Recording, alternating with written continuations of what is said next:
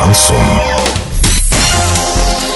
С новостями к этому часу Дарья Дмитриева. Здравствуйте. Картина дня за 30 секунд. В Оренбурге вручили первые свидетельства многодетным семьям на денежную выплату взамен земельного участка. В Орске 200 пожарных гидрантов находятся в нерабочем состоянии.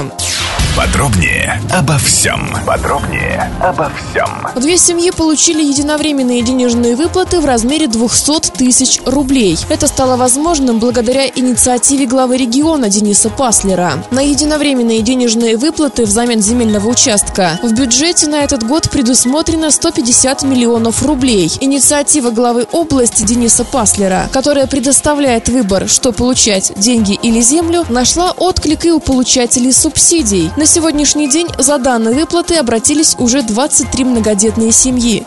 В этом году проблемы с наличием воды есть сразу в нескольких поселках Орска. Оказалось, в городе далеко работают исправно не все гидранты. Из-за этого пожарные, прибывшие на тушение, сталкиваются с проблемами. По данным муниципалитета, не отвечают всем требованиям 200 гидрантов. Их собираются ремонтировать, для чего уже составили план-график ремонтных работ. Доллар на сегодня 63.13, евро 7031. Подробности фото и видео отчета на сайте урал56.ру. Телефон горячей линии 30 30 56. Оперативно о событиях, а также о жизни редакции можно узнавать в телеграм-канале урал56.ру для лиц старше 16 лет. Дарья Дмитриева, радио «Шансон Ворске».